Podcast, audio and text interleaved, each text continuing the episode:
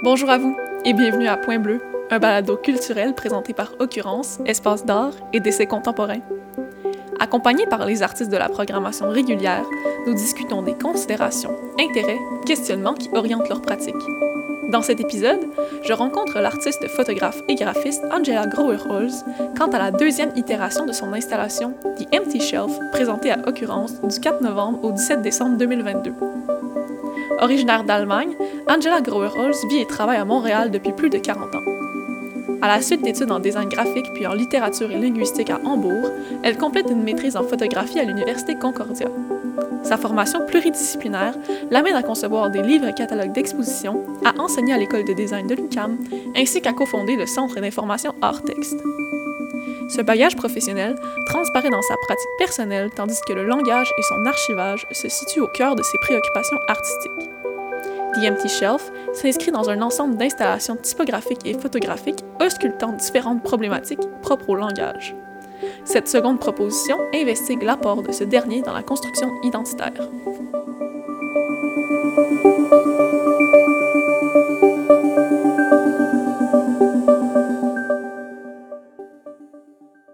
Bonjour Angela. Bonjour Mathilde. Donc, la disposition murale des citations, photographies et vidéos qui composent l'installation évoque métaphoriquement l'espace du livre. Le texte, décortiqué et remodelé dans la pièce, permet de s'immerger dans la lecture et de circuler dans l'objet. Comment la mise en forme de la textualité survient-elle dans ta démarche et quelle est sa concordance avec ta pratique photographique? Ça, c'est une euh, très bonne question. Merci. Euh, je pense euh, on devrait peut-être euh, juste regarder euh, si tu as vraiment l'impression que cette fois-ci aussi, c'est comme un livre, parce que j'ai planifié ça pour la première itération, mm-hmm. mais pas nécessairement pour l'itération ici à occurrence. je ne sais pas, qu'est-ce que tu penses? Mais ben, c'est peut-être c'est un, pour moi, je le sens encore comme un livre, mais un autre livre. le premier, c'était vraiment plus il y avait beaucoup plus de texte. Mais en fait, la première itération, l'intention c'était de créer une salle d'exposition qui se convertit en livre. Et euh, j'ai joué avec tous les, les, éléments que je normalement euh, nomme dans un livre quand je, je, fais un design de livre ou mhm. quelque chose comme ça. Alors euh, j'ai regardé tous les éléments comme les notes de bas de page, les les textes. Et évidemment, euh, dans, dans, la première itération, il y avait un, manque de texte marqué, mais les notes de bas de page euh, ont pris euh, la, le rôle du texte. Alors j'ai déjà, à ce moment-là, joué avec une certaine idée de convertir quelque chose qui est habituellement vu ou lu mm-hmm. dans une certaine façon. Évidemment aussi, euh, des, des, notes de bas de page ne sont pas des citations nécessairement. Et euh, dans le cas de la première itération, c'était uniquement des citations, comme il y a aussi des itérations maintenant dans l'itération. Mais il y a plus d'images dans celle-ci. J'ai l'impression que la vidéo puis la photo occupent une place euh, plus, plus importante que dans la première itération. Peut-être, c'est pour ça que j'ai encore l'impression que c'est un livre, mais cette fois-ci, c'est peut-être un livre plus plus visuel, avec plus d'images, un livre euh, peut-être d'histoire euh, par rapport à des photos qui proviennent de différentes périodes aussi, puis que tu viens euh, juxtaposer dans l'espace, fait que ça crée un nouveau... Mais effectivement, je pense, Régent Miette, mon collaborateur et moi, on a, décidé de, partir sur une autre piste complètement, et on voulait explorer l'idée de l'animation. Mhm. Euh, et aussi, on voulait sauver un peu de matériel parce que dans l'installation à Artex, il y avait tellement de tapisseries. Oui. Euh, et j'ai réalisé que c'est vraiment de trop de, gaspillage aussi, et, euh, parce qu'on ne peut pas réutiliser ça. Alors, ça, c'était une considération.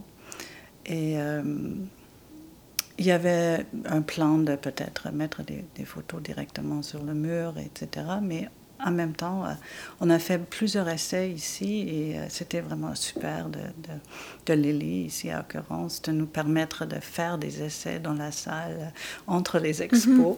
pendant presque un an pour vérifier qu'est-ce qui marche, qu'est-ce qui marche pas. Parce que c'est pas évident avec la, projection. Non. Parce qu'il n'y a pas de noir. Je ne sais pas si, si c'est clair dans la tête des gens, mais il n'y a pas de noir dans, dans une projection. Et c'est très étrange de travailler avec ça des fois. Au niveau de la balance des couleurs. De oui. Ouais. Mais la mise en forme du texte, puis l'aspect plus plastique de l'écriture a toujours été présent dans mon travail. J'imagine autant en design que dans les installations en art visuel. D'où ça vient cet intérêt-là? De, de, faire une animation ou de faire. Euh, ben, il y a l'animation, mais ensuite il y a l'idée de créer des typographies avec justement euh, ton collaborateur euh, Régent Miette. Il y a aussi le, toute la, la, mise en espace de. Oui, c'est clair. Oui, oui. On, on, on, explore vraiment différentes façons de jouer avec la typographie et des, des traditions ou des, des éléments traditionnels, de, soit du livre, soit n'importe quoi, design d'exposition, etc. Ça, c'est un des buts dans, dans tout ça. T'es quand même trilingue aussi. Est-ce que tu penses que ça joue sur, sur ton rapport au langage? Absolument. euh, oui, c'était toujours mon rêve d'être de, trilingue. Ah oui? oui, j'avais une tante euh, qui, qui, euh, qui était trilingue et je voulais toujours savoir comment ça marche dans sa tête. Euh, quand j'étais très jeune, euh, ou un enfant en mhm. fait. Et euh, je, voulais absolument apprendre ça. Et je ne sais pas si mon choix d'émigrer à, à, Montréal faisait partie de ça, mais c'était un coup que j'ai jamais regretté. Et, et c'est vraiment intéressant parce que de plus en plus, je réalise les différents niveaux de, de, de la, des langues et comment maintenant, c'est vraiment une, expérience très surprenante. Maintenant, les mots qui sont les plus appropriés, si je veux exprimer quelque chose, viennent en, premier, n'importe quelle langue. Et, et euh, des fois, c'est difficile de traduire dans ma tête pour, euh, euh, pour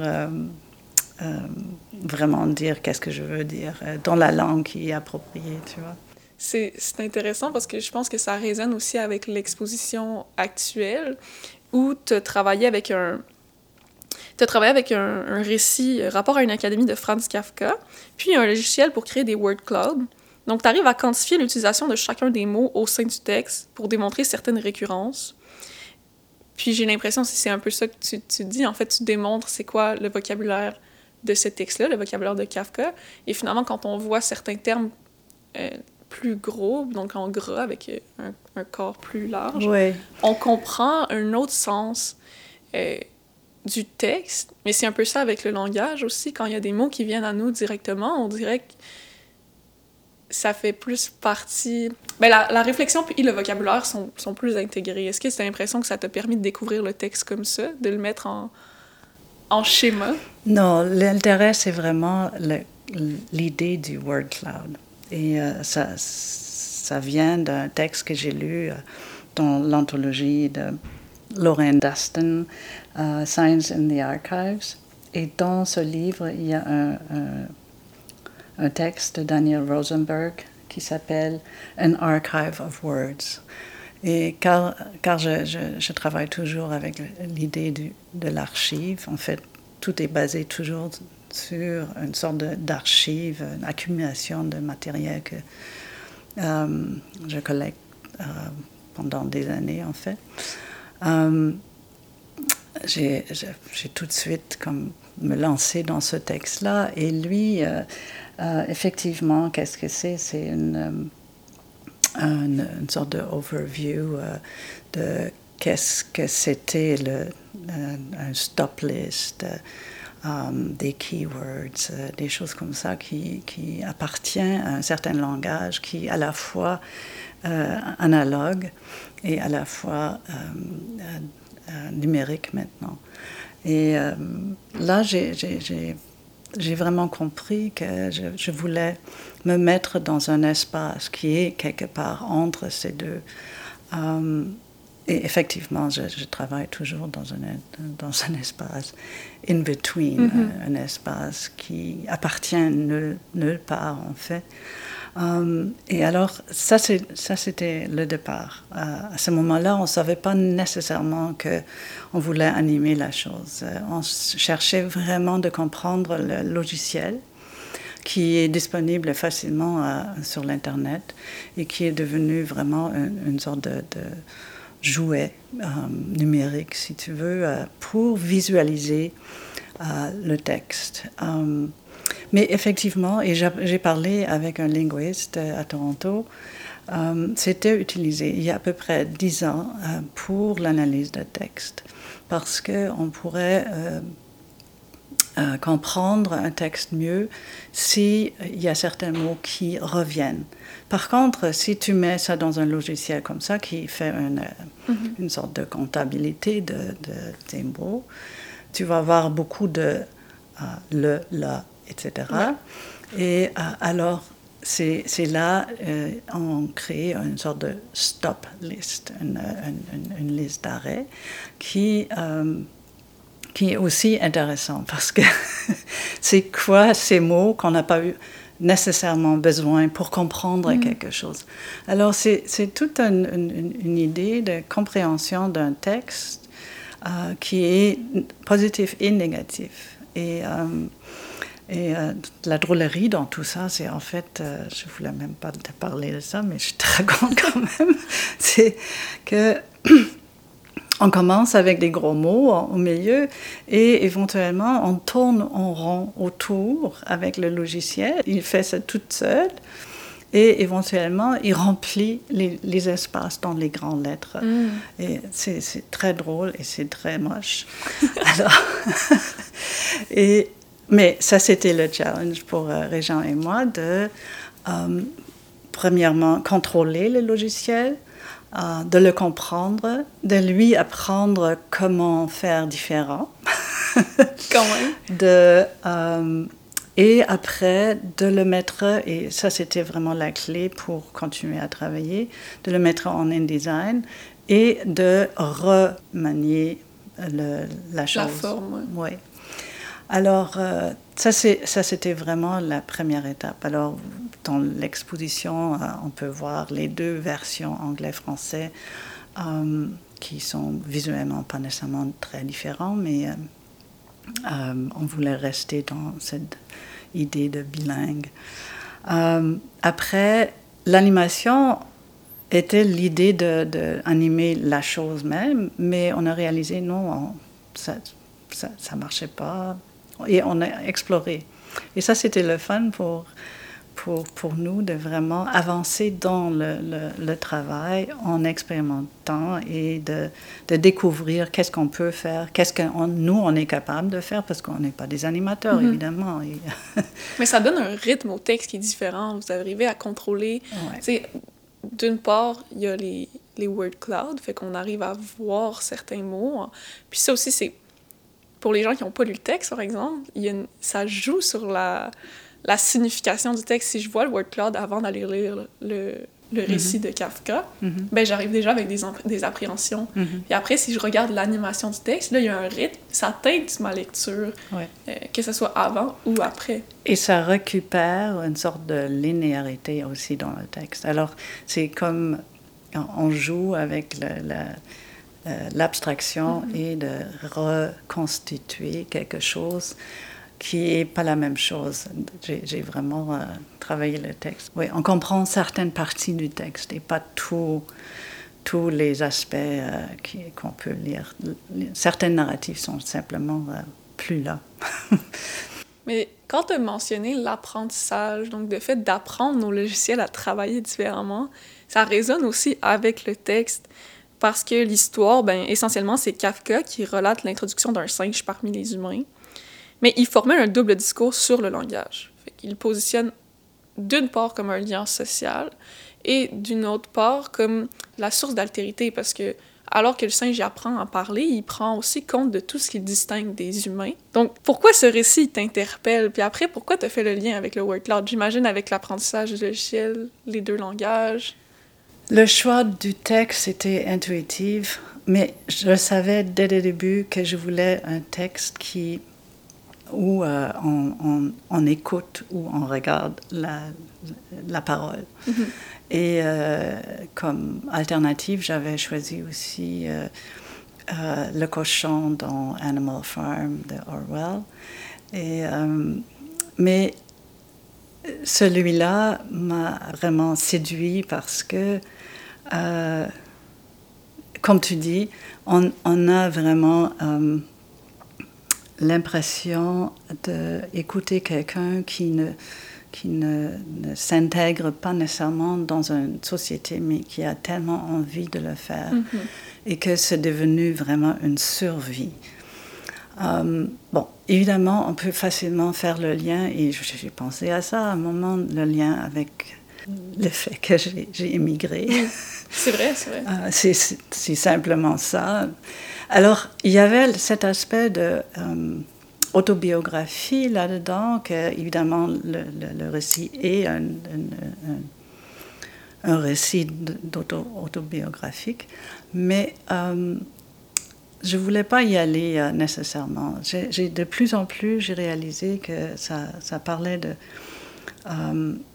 évidemment, toutes des notions de assimilation et il y a un lien direct aussi avec euh, euh, le fait que Kafka était juif mm-hmm. et dans un sens c'est une critique euh, à la société de Kafka, mais caché dans une façon ou l'autre. C'est pas évident, c'est pas mis devant. Et je trouvais ça super intéressant aussi. L'idée de, se convertir, de se changer contre sa propre nature euh, était vraiment aussi une, idée euh, intéressante. Mais vraiment, c'est quelque chose qui continue euh, dans, mon travail, dans, la salle de lecture de l'artiste au travail. J'ai déjà eu un livre, je ne sais pas si tu as vu ça, mais il y avait 12 livres et un des livres était sur un mélange ou des, des, des créatures qui mhm. ont été demi-humains, demi-animales. Et je ne me souviens pas et je ne sais pas vraiment pourquoi j'aime ça, mais c'est à partir de certaines œuvres d'art que j'ai développé cette idée. Euh, euh, mais l'animal, la personnification animale, elle sert souvent à parler de l'étranger ou par la bande, tu sais, euh, dont il y a Kafka, euh, il utilise le singe. Est-ce qu'on pourrait dire que c'est une fable? Je sais pas, mais il utilise le singe pour parler un peu de comment lui il se sent, puis comment il, est obligé de répondre à certains codes pour s'intégrer. Mais c'est pas une question d'intégration, c'est une question de disparaître à ce, moment-là. Le singe veut qu'on oublie que c'est un singe j'ai l'impression que c'est un peu ça que Kafka vivait à ce moment-là. Mais c'est beau que tu dis ça parce que c'est quelque chose, je parle rarement, mais il y a une, euh, cette idée de disparition de, du soi dans, dans le rôle de quelqu'un d'autre. Mm-hmm. Um, et c'est là peut-être aussi, je fais le lien, et je, je le dis dans mon introduction, euh, um, à, à l'idée de devenir artiste. Parce que des fois, je me sens comme c'est c'est un étrange choix dans la vie. ah oui, quand même. de, de, créer quelque chose euh, qui, qui est incompréhensible pour la plupart du monde. Mm-hmm.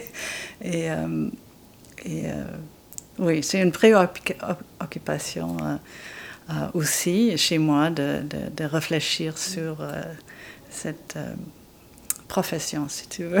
de profession d'artiste, mais l'idée de disparaître, peut-être qu'elle transparaît dans ton désir de collaboration aussi. Parce que ta pratique, elle accorde une grande place à l'autre, que ce soit par la collaboration directe. Donc, on mentionnait Régent Miette plus tôt, qui est un designer avec qui tu travailles depuis longtemps. Mais tu réfères aussi à divers penseurs, là, que ce soit par la citation ou l'utilisation directe du texte de Kafka. Est-ce que tu traces des liens entre la collaboration, la citation, l'imitation, voire la disparition? Une des questions quand j'ai commencé à photographier, c'était comment trouver euh, ma propre voix là-dedans. Et euh, parce que j'ai pris des cours en photo même, de baccalauréat et de maîtrise en même temps, parce que j'avais jamais vraiment touché une caméra quand je suis arrivée. quand même, il faut le vouloir. Et, et c'était intéressant parce que au baccalauréat, il fallait imiter d'autres photographes pour apprendre. Une méthode qui, qui est plus utilisée vraiment, mhm. je pense, je suis pas sûre. Mais euh, en tout cas, c'est euh, quelque chose euh, que j'ai trouvé vraiment étrange. Et l'autre, c'était beaucoup plus théorique. Et alors, j'étais vraiment pris entre ces deux chaises-là. Évidemment, pendant les années 80, on, a, on était euh, dans, un, dans un climat d'appropriation, de, postmodernisme, etc. etc. Euh, et euh, j'étais pas sûre de, de, cette idée de l'appropriation parce que j'avais déjà étudié la littérature et, et en littérature, on, utilisait à l'époque, au, début des années 70, je, dirais, on utilisait plutôt euh, le structuralisme, mhm. certaines références à, langage, etc. Alors, euh, et c'était au moment dans les années 80 qu'on revient à ça et on, utilise euh, certains liens avec euh, bah, spécialement... Philosophique ou théorique. Mhm, c'est ça. Oh. Alors, cette idée de euh, de trouver ma propre voix, c'était entre autres d'analyser qu'est-ce que j'aimais pas. oui, ça commence souvent comme ça. Et qu'est-ce que j'aimais pas, c'était la, euh, le, le, moment décisif mm. de la photographie. Et tout le monde était toujours euh, vraiment dans, dans, cette idée. Et oui, techniquement, c'était la chose, mais pour moi, c'était un, un, appareil qui pouvait faire plus que ça. Alors, j'ai commencé à apprendre comment ralentir tout. Et en, fait, en effet, je suis encore là-dedans. J'essaie de ralentir le spectateur et de vraiment prendre le temps de, sentir qu'est-ce mhm. qui arrive dans, dans une salle d'exposition. Alors ça, c'est une des choses. Je, ça ne veut pas nécessairement dire que moi-même, je suis capable de faire ça. je ne suis pas nécessairement capable de ralentir, mais euh, l'idée me, me, plaisait. Alors, c'est. Euh, c'est euh, est-ce que ça répond Oui, mais dans le fond, référer aux autres, est-ce que c'est une manière de ralentir? Au lieu de s'appuyer sur le, le, moment décisif de la ah, photographie? non, ça réfère encore une fois, c'est un retour à, à, cette idée de trouver ma propre voix. Finalement, j'ai réalisé que je, ne me trouvais jamais vraiment très articulée dans, dans ma façon de, de, de dire qu'est-ce que je, je, cherche à faire. Alors, je, euh, dans la lecture, je me retrouvais. Alors, j'ai commencé à diriger cette lecture et éventuellement, avec la salle de lecture, j'ai réalisé je suis capable de aussi convertir ça en œuvre d'art. Bien sûr? euh, en parlant du processus, en parlant de, de arrière-plan de, de, production et de ne pas juste toujours être concentré sur un produit. Pour moi, le produit est vraiment secondaire, c'est le chemin qui m'intéresse. Et, euh, euh, et si je peux communiquer ce chemin euh, dans une façon ou l'autre aux spectateurs, ça m'intéresse aussi évidemment qu'on partage éventuellement cette idée. Et c'est effectivement c'est la lecture de, de, Roland Barthes qui m'a amené là, spécialement son texte sur euh, l'auteur, mm-hmm. et euh, que c'est effectivement un travail partagé. Et comme ça, on revient à ta, question de collaboration, mm-hmm. que euh, il y a un aspect, il y a une nécessité pour moi de collaborer avec quelqu'un. Je suis, je, suis plus capable de faire tout seul. Et que ce rapport entre deux personnes, déjà, c'est c'est très, très enrichissant, si tu veux, pour travailler. L'autre, c'est l'enseignement, c'est une façon de partager aussi, de, de collaborer avec quelqu'un sur un projet, etc. Et spécialement euh, à l'école de, design, euh, j'ai enseigné euh, comment faire des livres et concevoir des livres, pas juste faire. Concevoir aussi, d'amener des idées que nous, comme designers, peuvent avoir et mm-hmm. de, influencer dans une façon ou l'autre à partir de la forme, de la lecture. Et euh, ça, c'est vraiment quelque chose qui a informé mon travail comme artiste et vice-versa. C'est, euh, euh, et effectivement, c'était toujours le plaisir d'enseigner. Mais le in-between, finalement, qui ressort. Fait, tu disais, je suis à la fois dans le numérique puis dans l'analogue, je suis dans un espace autre. Tu es entre des, des penseurs, des collaborateurs. c'est là, là où tu te situes, en fait. Puis mm-hmm. c'est là où on sent on sent ton regard, on sent ce que tu articules, puis ton vocabulaire émerge de cette mm. manière-là, mm-hmm. à travers les mots des autres. C'est mm-hmm. assez poétique. Et merci beaucoup, Angela. C'est déjà fini? Oui. Oh, j'ai pas parlé de Benjamin, quoi.